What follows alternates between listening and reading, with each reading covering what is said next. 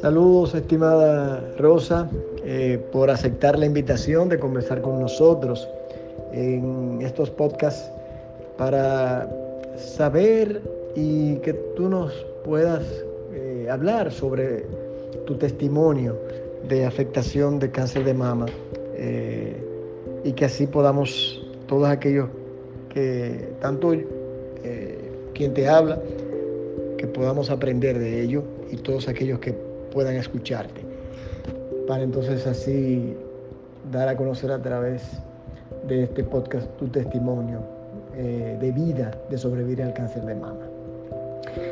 Eh, y bienvenida nuevamente.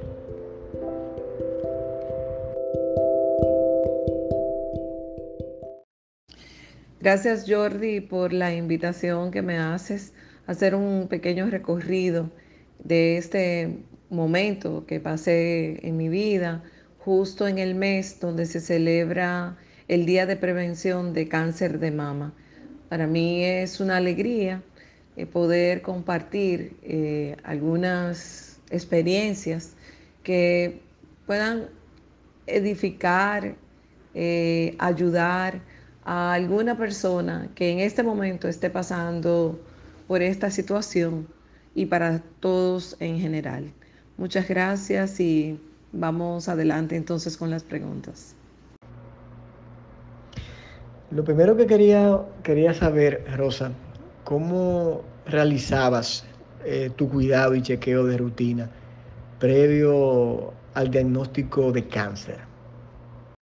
Mi cuidado consistía en la observación, en la exploración, como a uno le van indicando que uno debe de hacer. Uno siempre tiene ese cuidado de observarse, eh, qué está pasando en tu cuerpo, pero muy apoyado en los chequeos rutinarios a través de la visita al médico ginecostetra, quien siempre me guiaba los controles periódicos que debía hacerme los cuales siempre realizaba anualmente y estaba muy pendiente de los mismos.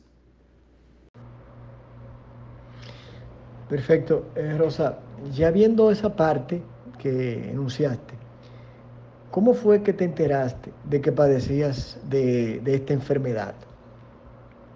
Estando en mi casa un día, recuerdo que bañándome, sentí un pequeño bulto en mi mama izquierda. En ese momento me asusté mucho Vuelvo y compruebo y lo compruebo. Enseguida al otro día voy al médico que me atiende y él me indica hacer todos los estudios de rigor, los cuales los hice inmediatamente. Después de varios días esperando los resultados, me encuentro frente a lo que tú no quieres oír, un resultado positivo de la biopsia.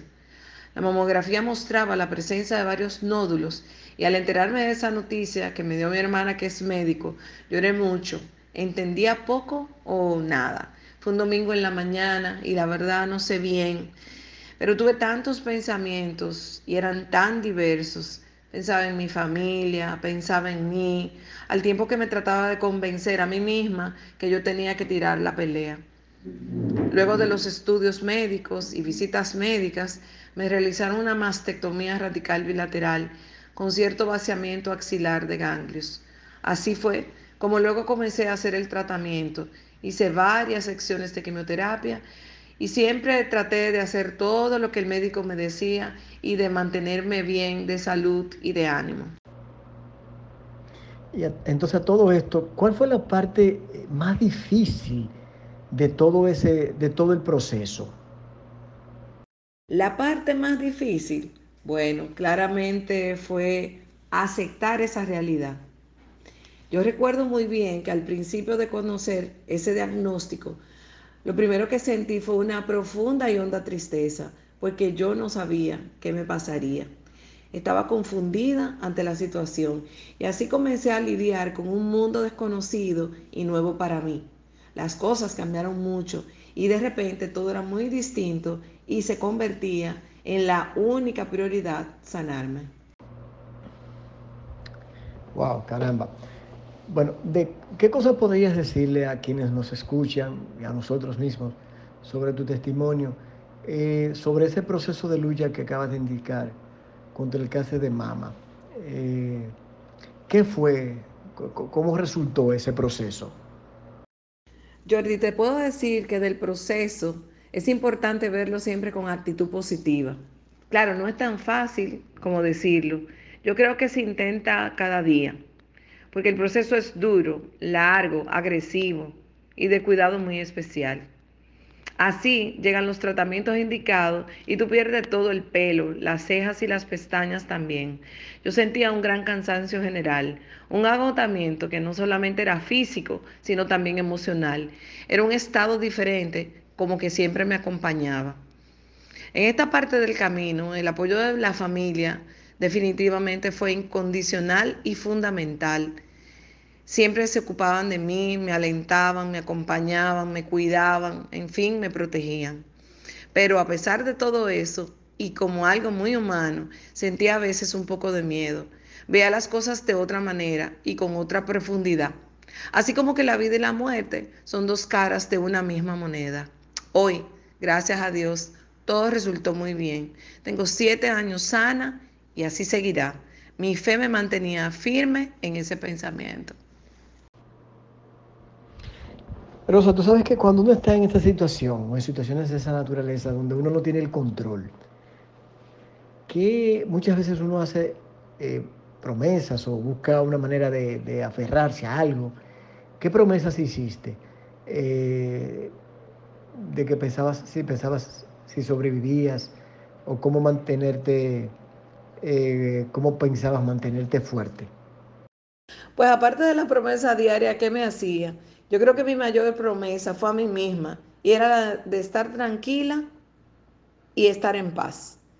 Me prometía mantenerme firme siempre en conseguir mi sanación, en hacer todo lo que estuviera a mi alcance y en mantenerme estar fuerte. Bien es cierto que no se sabe qué tan fuerte uno es hasta que ser fuerte es la única opción que tú tienes. Así es. Perfecto, excelente, Rosa. Mira, eh, dos cosas. ¿Qué mensajes dejarías a quienes, a quienes te escuchan? ¿Y cómo ves la vida luego de todo esto?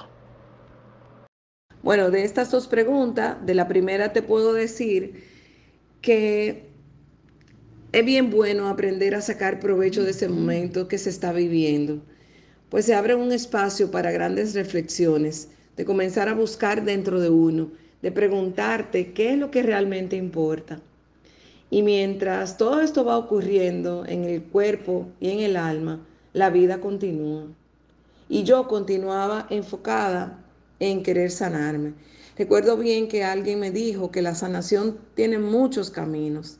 En eso yo creo que me apoyé y así le eché la mano de mi fe en el Creador y en su gran misericordia a confiar en los médicos, en los tratamientos y a confiar en la ternura infinita de mi esposo, de mis hijos, de mi familia, de mis amigas y amigos.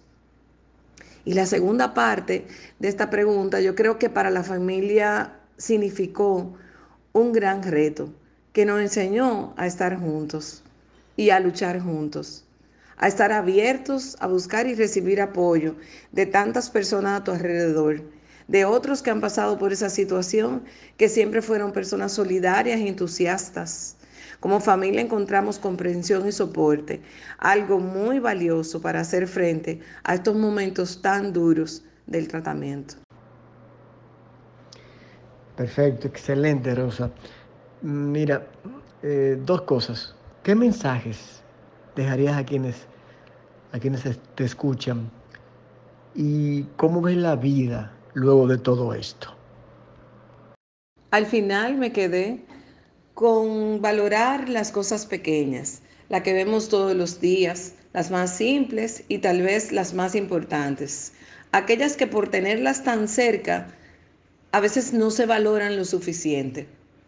Y vivir el hoy, el aquí y ahora, no esperar a mañana para hacer todo lo que cada día postergamos. También me di cuenta de lo importante que es ayudar a otras personas que están pasando lo mismo, como lo hicieron conmigo, compartir vivencias, dolores y angustias. también los progresos los tratamientos y en ese orden colaborar a llevar más conciencia de la importancia de cuidarse y estar alerta, pues la detención a tiempo puede salvar una vida. Además, aprendes a no cargarte de preocupaciones por cosas menores o materiales. Priorizas los afectos, valoras ir ligero, disfrutando a pleno del momento. Así, Revalorizas cada día que te levantas, ya que estar vivo es un regalo. Mira lo que tienes y no te fijas tanto en lo que te falta. Esta situación me permitió descubrir la maravillosa y nueva posibilidad de vivir. Es así como luego de siete años, tanto en el cuerpo como en el alma, quedan huellas que afortunadamente nos recuerdan por dónde anduvimos, lo fuerte que somos y te invitan a poner la mirada de disfrutar, de vivir en gratitud por tantas bendiciones que hemos tenido y que hemos recibido. Muchísimas gracias por esta oportunidad de, llegar a, a tus oyentes y de poder compartir un poquito de una parte de un trayecto de mi vida que me enseñó tanto. Muchísimas gracias y será hasta entonces.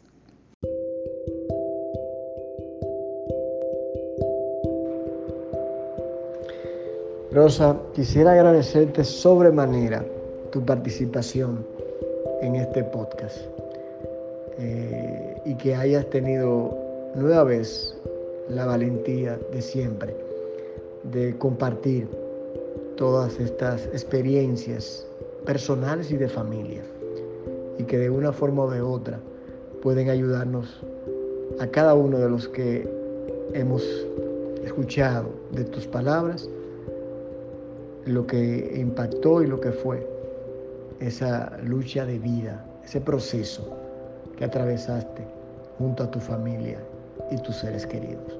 Quiero agradecerte sobremanera tu participación una vez y que hayas eh, compartido con nosotros toda esta experiencia. Muchas gracias, querida Rosa.